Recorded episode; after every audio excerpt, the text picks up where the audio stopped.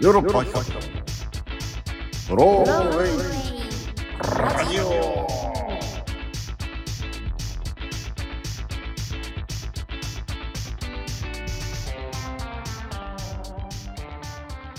どうも、こんばんは。私、ヨーロッパ企画で俳優をやっております。長野宗則です。そして、同じくヨーロッパ企画の藤谷莉子です。はい、KBS 京都 RNC ラジオ CBC ラジオをお聞きの皆様どうぞ今週もよろしくお願いします。お願いいたします。はい。ね、我々、長野と藤谷は、ヨーロッパ企画の第41回公演、あんなに優しかったゴーレムっていうね、あの舞台を控えております。はい。はい、絶賛稽古中ですね。稽古中でございます。えーはい。いやー、なんかね、グッズも販売されるそうで、はいはいはいはい。ね、まあ毎回ね、結構グッズ会議みたいなのしてるらしいんですけども、はい。今年はあれらしいですよ。なんか今治タオルハンカチとか。どうそうなんですか。ねそうそいわゆるこう物販というかそのロビーで劇場のロビ。ーで購入できる。そうそう、ツアーで劇場、オンラインショップでも販売するみたいですよ。9月14日から。それはいいですね。そう。だからあんなに優しかったゴーレムの可愛いなんかゴーレムのなんか刺繍みたいなの入った今治タオルハンカチと、ね、パンフレット。うーん。そんな感じで僕ら、まあ、ここからツアー9都市ですか。まあ、回っていきますんで、まあ、各地で。でね、このラジオ聞いて、ああ、ちょっと、なんだヨーロッパ100ってな、な、なんなんだろうって思って、うん、気になった方は、うん、ぜひ会場に足をお運びいただければなと思ってますけども。はい。うんぜひ。ちょっとスト、なんかストーリーとかさ、ちょっと言った方がいいよね、そんな、だったら。そうですね。普通に。あんまり触れてこなかったですかね。そうなのよ。いや、本当に今ふと思ったんだけど、ちょっとリコちゃん、ちょっとできるこれ、説明。でき僕説る。明が下手だからさ、ちょっと、リコちゃんえっとか。、うん。まあ先ほど言った一人の野球選手を、うん。えードキュメンタリークルーが追っているというところから物語はうん。始まるんですけれども、うん。えーその野球選手が自身の野球人生のルーツであるうん。空き地だって言って、うん。えー紹介した先にですね、うん。えー大きな泥人形というかうん。がありまして、うん。まあ、それをゴーレムと彼は呼ぶんですけれども、うん。そうゴーレムとキャッチボールをしたと、当然クルーたちは戸惑いますからうん。どういうことなんだどういうことなんだというふうに、うん。そうゴーレムそしてえー野球選手を追っていくんですけれども、その中で物語が動いていくそういうような話になっております。そうですね。そう。だから、はい、テレビ番組としては、その、その土の泥人形がね、はい、動いてキャッチボールしてるなんてことは、まあ、番組としては非常に扱いづらいし分かりづらいことを言ってて、そうですよ。よね。現そう。実にね、うん。そんなそうなんいですよ。たらちょっとちょっとちょっとドキッとすると言いドキッとする。だから、でもそのうん。プロ野球選手が言ってるのはそれをね、ゴーレムとキャッチボールしてて、ファンタジーめいたことを語ってて、うんうんうん。でも、はい、テレビマンからしたら、ちょっとこの人、言っちゃってんのかな？サイコ、うんうんうん、サイコパスかなみたいな、なんかちょっと、はいはいはうん、いはい。なんかその、揺らぎの中で進んでいくはいコメディですよね。うん。そうですね。うんなんかその、私これ再演でね、うんと初演があるわけじゃないですか。うんで初演を DVD で見てるんですけど、うん。初演を見た時そのあんまり最古の方をうん。そこまで感じなかったというか、ああ。こうどちらかというとファンタジーでうん。あ優しい話だなと思いながら見てたので、なんか今回、まあ、見る年齢が変わったからっていうのもね、あると思うんですけど、なんかそうの、ん。切り取り方によってこううもん。ちょっと恐ろしいサスペンスにもなりうるような、はうん、話になるんだなっていうのがうん。まず私は最高サイコファンタジー、ううん。わっと思いました最初は。いや確かにあのいや僕ら14年前の僕らあある程度そのなんかそのうわ変なこと言ってんなこの野球選手はみたいなところを、はいはい。まあねそそこまで最高として受け止めてなかったような気もするねなんか。うんうんうん。うんでもなんか今回はその最高性みたいなのが、まあ、割とこうより感じやすくなってるような気もしますね今回の。うん、中川さんとこの間喋ってて、中川さんがそれを全く信じない番組プロデューサー役をおやりになるっていうところで、うん。中川さんがもう僕はもうどこまでもお客さんと同じうん。立場なんでっておっしゃってたんですけど、うん。私それ聞いた時にそううん。そうかなと思ったんですよ。っていうのもその、うん。当時は本当にファンタジーとしてもゴールマンいるって思いながら見てたので、あそうなんですよ。あ中川さんそういうこと？そうなんですよ。中川さん側そう、うん。普通はそうなのかって思いながらあーでも本当にこれって見る人によってそうなん全ですよ。然違うかもね。うん、そうなんですよ。それで言うと僕初演の DVD を見返した時にはいやっぱ中川さん側だゴーレムが動いてない、そんなものは信じない存在しないっていう側に感情移入しして見てたわ。なるほど。やっぱうん。そうなん全です。私みじんもそっちは思わなくて。いや極端だね。いやだからな僕すげえ中川さん主役だなこの劇と思ったあの、うんうんうん。うん、DVD でそれで私長野さんが主役と思ってたかもしれないです。あそうだからはいむしろ僕がやってるのはそのテレビクルーの下っ端の AD の役じゃないですか。ではい。ねまあどんどんそのサイコというかファンタジーの方にう、うんんうん。なんかどんどん突き進んでいくというか好奇心を燃やしていく人なんだけど、うんうんうんあそういう見方もあんのか。そうなんです。あ、そっかそっか。これ多分見る人によって全然違いそうですね。確かにそうだよねだからなんか年齢にもよるだろうしそういう不思議な話、そこまあ、おお化けはいるとか UFO を見た、信じる信じないとかそういう科学,、科学が絶対だってどんぐらい思ってるかとかその、ねグラデーションによって全然見る人によって感想違うかもね。そうですね。それこそ、本当に最高コメディだったって思う人がいれば、あ、ファンタジーコメディだったって思うあ、両極端な人ももちろんいるっていうことですね。私と長野さんみたいに。そうだよね。うんああ、面白い。面白いね。ぜひぜ欲しいひ。な立東、京都、東京、新潟、埼玉、横浜、名古屋、大阪です。はい。し。ますうん。はい。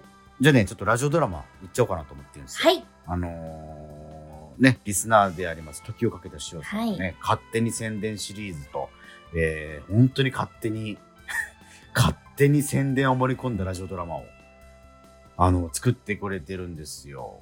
で、今回は、地獄で笑うというタイトルのお話ですけども、一体どんなお話なんでしょうか？それでは開演いたします。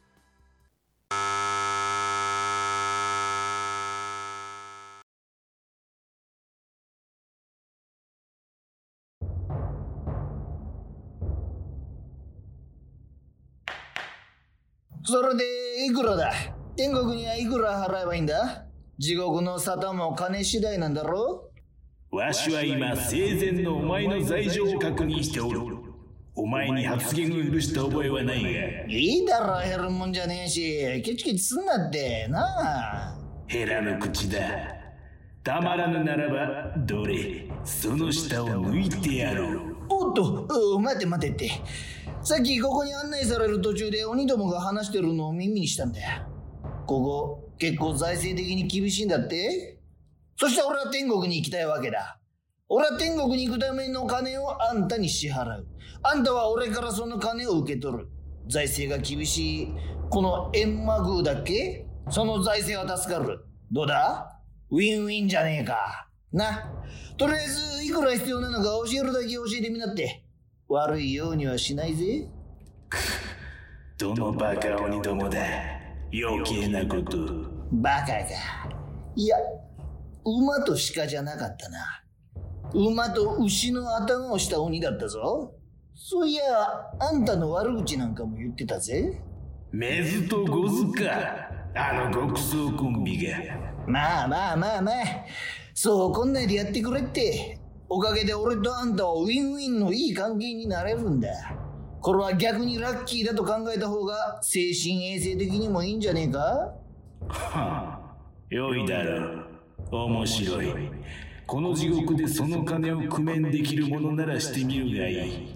教えてやろう。お前が天国に行くために必要な額は136億円だ。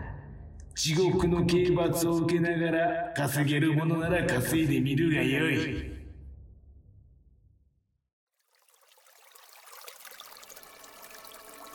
はあ、エンマの野郎。あれはヤクザもんの俺よりヤクザだろ。とんでもねえ額ふっかけやがって。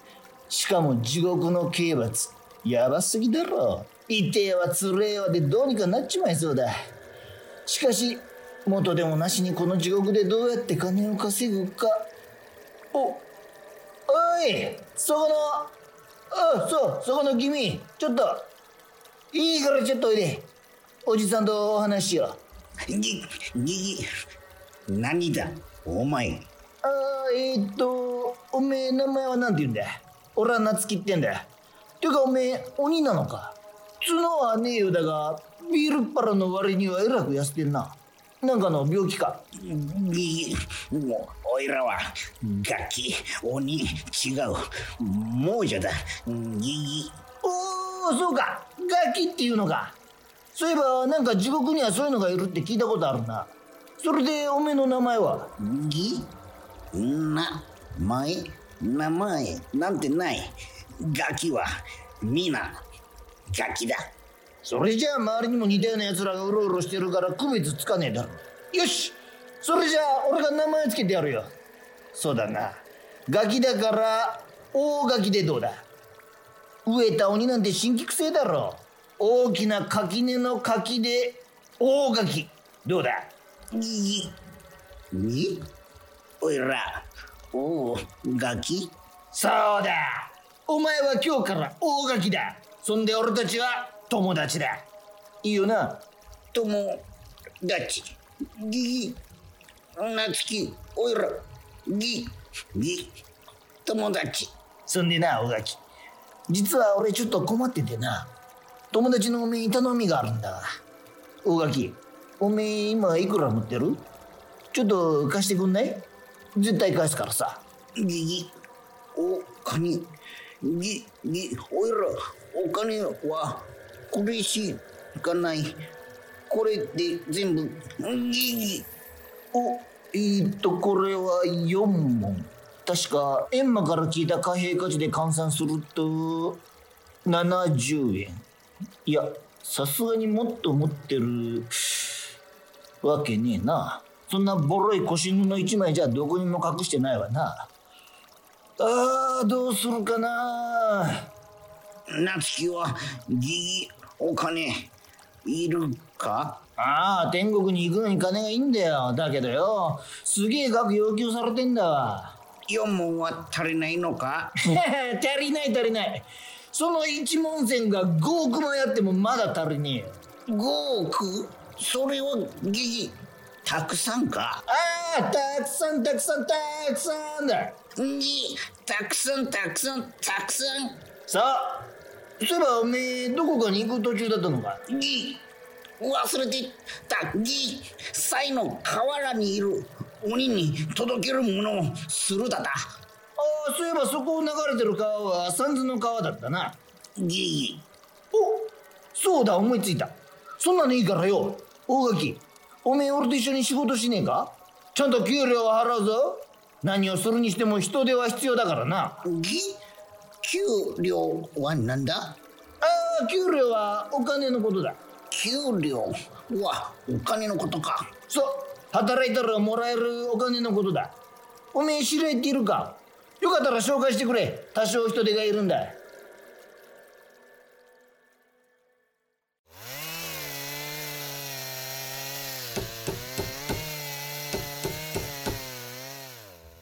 し、こんなもんか。しかしすげえ光景だな。この守護地獄な林ってのは。刃の葉っぱの木が地面から生えてやがる。ギギ、親分、これは何するためのぎものだ？お、これか？これはな、船だ。知ってるか？船。船はおいらも知ってる。なんだ知ってるじゃんか。いやー、にしても、おめえが紹介してくれたガキの西垣、手先が器用で助かったぜ。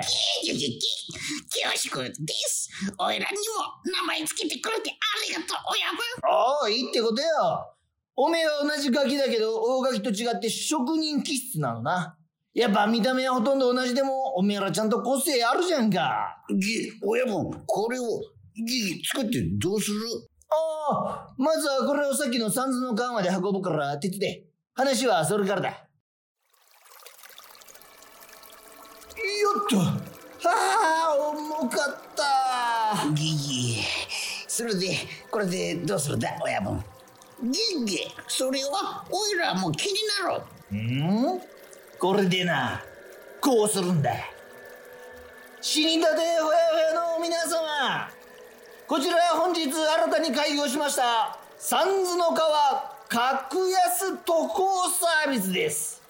今までは6問ないと渡れなかったこの三途の川をなんと、たったの4問でお渡しいたします。浮いた2問でこの殺伐とした地獄でも多少は美味しいものを食べたりすることができますよ。6問必要だった出費がたった4問の出費で済むなら、どっちを選ぶかは明白ですよね。はいはい、押さないで、順番に並んでください。よしよし、これである程度の資金を稼いで、次は、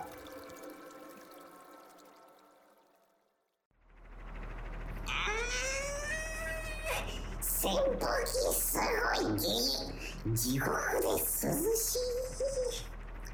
親分、やっぱりすごい。親分が考えた地獄ツアーも大当たり。また会社の収益上がる。ギー。そうだろう。腕っぷしは弱えがビジネスの才覚は兄貴からも買われてたからな。まあ、それでも、おめえらってのは俺だよ。おかげで従業員も1000人を超えて一躍地獄有数の大企業ってわけだ。おかげでもうじき俺も天国に行けるってわけだ。にしても面白いな、これ。ホーネクストだっけ？この地獄のサブスクは。このヨーロッパ企画って劇団の劇は最高だな。見ろよ。はは、腹が痛え。特にこの月とスイートスポットってやつ、どんな頭してたらこんな舞台設定を考えられるんだよ、一体。ん？てか、これに出てくるヤクザを見てたら、生前の俺の死にざも思い出して、あれ？面白いのに、ちょっとナイブになってるな、俺。そういえば、先に死んだ兄貴もこっちに来てるんだろうか。ゲーここは関係者が立ち入りはゲーお断りなんだゲセザー。ゲ西垣おいどうした？ーああ夏希か。噂は本当だったな。兄貴。そうだお前の兄貴だよ。いやー久しいな兄弟会いたかったです兄貴。元気そうで何よりです。うわお前もな。それでよ。お前随分とこの地獄で羽振りがいいみてえじゃねえか。そんな羽振りがいいなんて。ああ謙遜は不要不要。端的に言うがな。俺にも一枚かませろよ。そりゃもちろんです兄貴。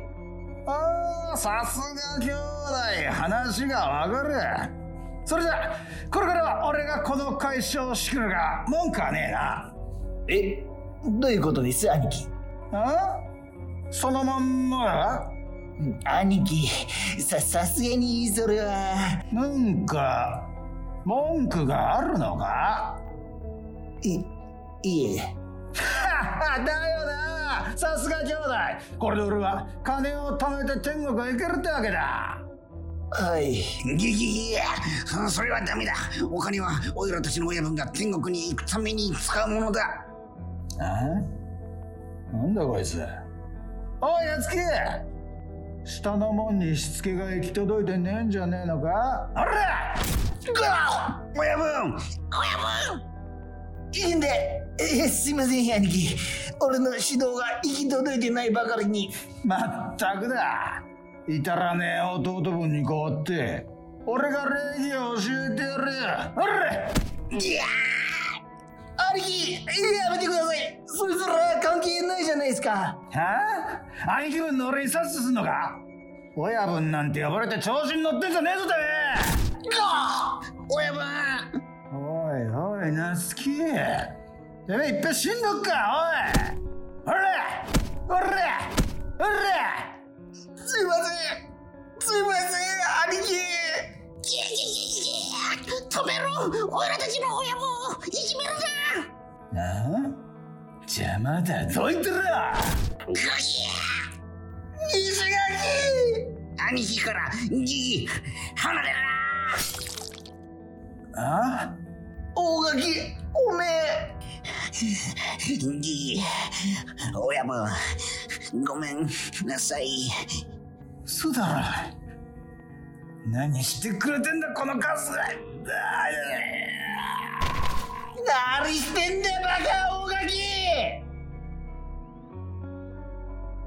大垣は俺をかばって兄貴を刺した。兄貴は陸に上げられた魚のように悶絶しながら生き絶えた。地獄でも犯した殺人の罪は重い。このままでは俺のせいで大垣が負わなくてよかったはずの罪を負ってしまうことになる。この地獄でこんな俺を助けてくれたこの大垣がそれなら俺は。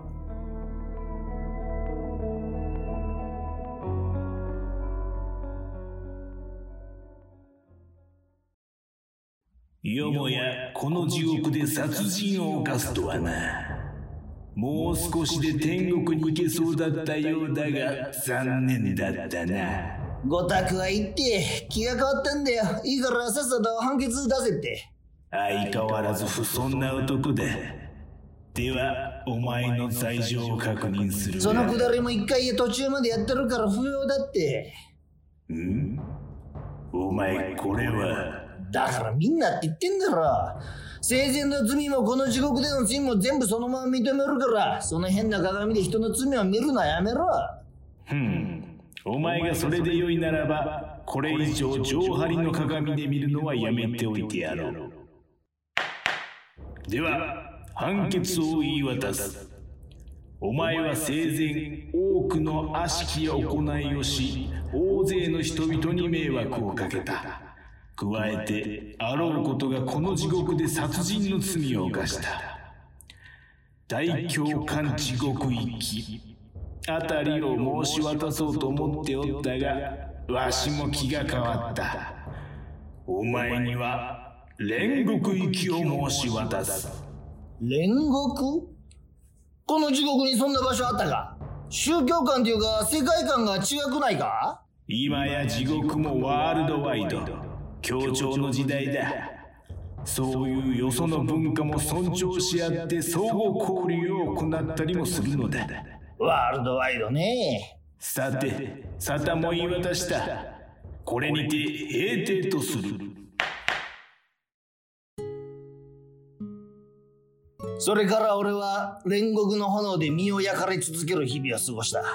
長い長い年月を延々とそんでようやくついに俺は煉獄の門から外へ出られる日が訪れた Never misbehave again. You got it? えい長い間お世話になりやした Hey, that's how you're walking into. えい自分の行く道はこっちなんです you are crazy. いいおいここは関係者以外は立ち入り禁止だ。ぎおやぶおかえりぎぎおい今蹴ったぞ。にぎおがきだより誰にぎおいらたちの親分ぎぎ。大垣おめえも後から自首したんだってな。余計なことしやがってまおかげで俺の刑期短くなったけどよ親分天国行くぎぎ必要なお金いない間に貯めたみんなで頑張ったそれで貯まったからおいらも罪を償うからだった。エンマ様、おいらのケーキ短くしてくれた。ぎぎ、親分、このお金で天国行ける？おい、それなんだけどよ。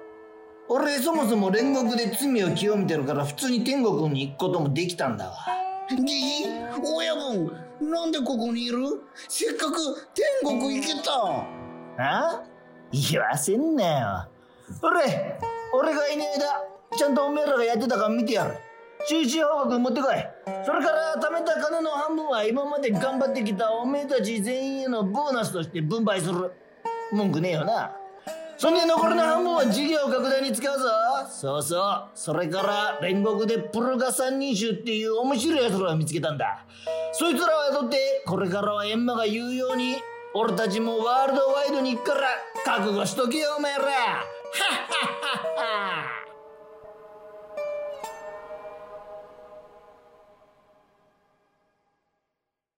すいませんインタビューいいですか？あの空き地にあるでっかい土の塊って。ああゴーレム。屋根にパラボラアンテナつけてくれたり木に引っかかった風船取ってくれたりするよ。動くんですか？もちろん。台風の時なんか一晩中河原を押さえてくれてね。優しいですね。優しいよこの町のゴーレムは。ヨーロッパ企画演劇公演「あんなに優しかったゴーレム」サイコファンタジーコメディ待望のリメイク再演9月から立東京都東京新潟埼玉横浜名古屋大阪で上演詳しくはヨーロッパ企画で検索はい、聞いていただきました。えーラジオドラマ、地獄で終わる脚本は、えー時をかけた塩さんでございました。登場人物を紹介します。えー主人公の夏木役は、あ生前極道だった男ですね。は、土佐和成、ヨーロッパ役のキャストでございますね。そして、閻魔大王を演じました。ね。あれは、えー同じくヨーロッパ役の住田隆。そして、えー生前夏木の兄貴分だった男は、えー中川春樹。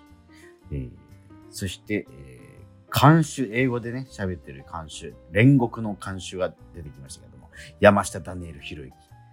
そして、ガキですね。えー地獄で、えー夏木が出会った大垣、西垣、新垣という三垣が出てきましたけども、それは私、長野が、えー演じさせてもらいましたけども、えーこの作品を、は、あれですね、あの、2012年に我々ヨーロッパ企画がやりました第31回公演、月とスイートスポットを勝手に宣伝していただいている作品でございましたね。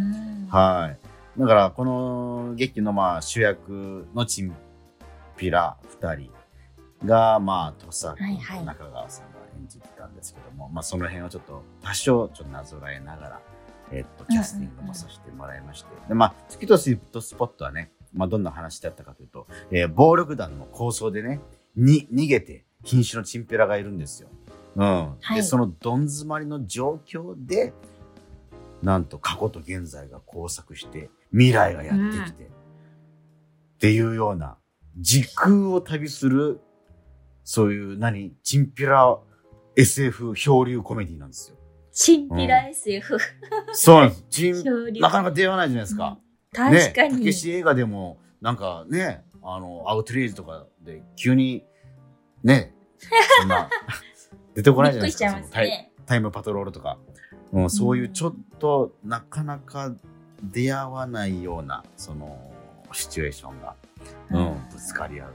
いや、これは僕は本当に好きな劇だったんですよ、これも。いや、めちゃくちゃ面白いですよね。すごいですよ。いや、もう舞台セットがすごいですよね、これ。本当に、なんかもうフェンスを、金網を越えて逃げるチンピラから登場する、が登場して始まるんですけど、まあ、その、本当にい、もう人生のどん詰まりはい。を描いたように、本当にもう、本当に街の、なんて片隅なんですよね、舞台上が。で、それがね、あの、ふ先ほどね、過去と現在が交錯しって言いましたけど、ぐわーってか、あの、時空が歪んで、はい。それは、時空が歪むのは、なんか映像、プロジェクターでわーって一瞬表現するんだけど、実際、はい。どん詰まりがブワーって解放されて、ゴゴゴゴゴって舞台奥から、うん。過去が、過去の、過去の一場面が出てくるんですよ、ね。すごいですよね。すごくない？聞いただけで鳥肌立ちますもん。ああ。いや、僕もうマジでその発想聞いたときに、うわ、この劇はもうすごいもう成功だと思って。うん。うんうん。すごいんだから。これ DVD 出てるんでね、ぜひ見てほしいんですけど、めちゃくちゃ面白いです。はい気になるお値段2620円。安くないですか？これおびっくりした。手頃、うん、お求めやすい。2620円ですよ。はい。海賊版じゃないですよ、これ別に。中国あの、じゃないですか。そのね、その海外のね、その変なとね、プレスされて送られてきてるじゃやつじゃないですか。我々ヨーロッパ国の あのオフィシャルのオフィシャルな。はいオフィシャルでこの価格ですから、ぜひ、これ見てほしいなと思ってます。時をかけた塩さん、ありがとうございます。ありがとうございます。便乗させてやらせていただきました。えーありがたいです。また来週も勝手に宣伝シリーズ。最終、え最終回か。来週が。勝手に宣伝シリーズ。うん、そう。ね来週はね、うんいよいよ我々がツアーでもある、あんなに優しかったゴーレム。これにまつわる、えー勝手に宣伝シリーズのラジオドラマになります。はい。よろしくお願いします。お願いします。それではエンディングでございます。お便りの宛先お願いいたします。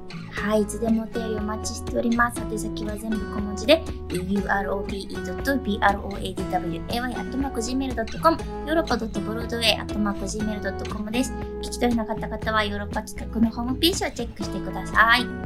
そっか、だから僕もあれだね、ちょっとこのゴーレムちょっと、ちょっと主役気取りでやってみようかな。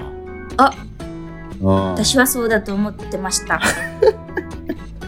あ、でもこれ本当に初演の DVD 見た時もそう思ってたし、うん今回もちゃんとそう思いながら私はあ、そうなんだ。稽古場にいました。はい。変わってないんだ、その感性は。